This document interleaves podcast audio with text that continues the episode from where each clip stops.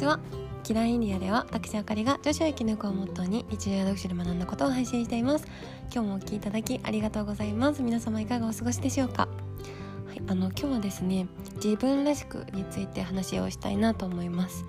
なんかこう私よくこう自分が大事ですとか自分が気も心地いいようにとかすごい言うと思うんですけど自分らしく自分がいいように生きてほしいなみたいなことを言うと思うんですよ。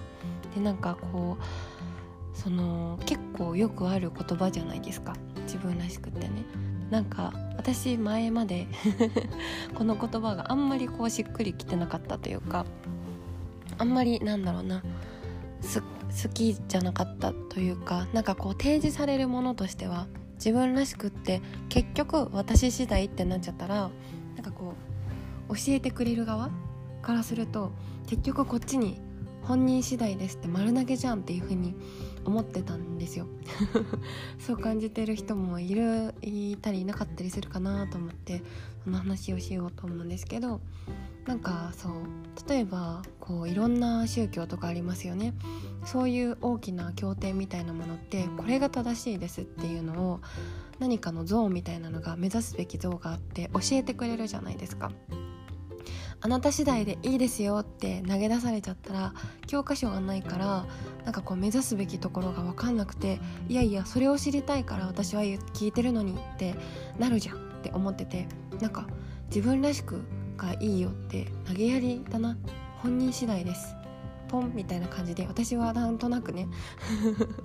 なんか嫌だなって思ってたんですけど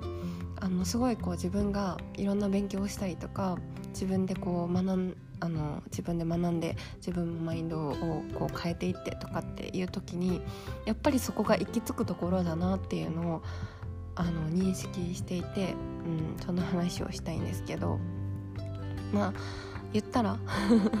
あなた次第ですよ。あなたにフィットするのはあなた次第ですよって、まあ、なるんですけど、まあ、すごくこう単純な話で人はみんなあの生きてきてみんなの指紋が違うようにこう自分の体全身を通ってあの最後に集約されるところは指紋だから指紋が同じ人はいないですよね。それと同じようにあの同じ心の人同じバックグラウンドの人同じあの環境で価値観で育った人っていないからいたとしても性格でまた見えてるものも捉え方もその人にとっての事実も変わるから同じことはないんですよね。だから一概にこれが正しいです。あなたはこうしてるから間違いですっていうことはなくて自分の中の正解を見つけていくもの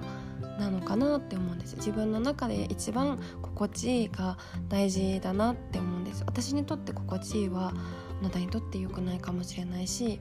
他の人にとっていいものが私にとっては良くないかもしれないし本当に人って違うからその答えになるんだろうなって思うんですけどあの私がマインドコンサルさせていただいてる中ではそれを探す自分らしさとか自分のこう生きやすさとかを探すお手伝いをさせてもらってる感じなんですよね。うん、あの自分のことだけど自分のことをあんま気づいてなかったりとかちょっと見え方とかこうやって変えてみたらどうでしょう。こうやって見えたら何が見えますっていうのを言うような形なんですよ。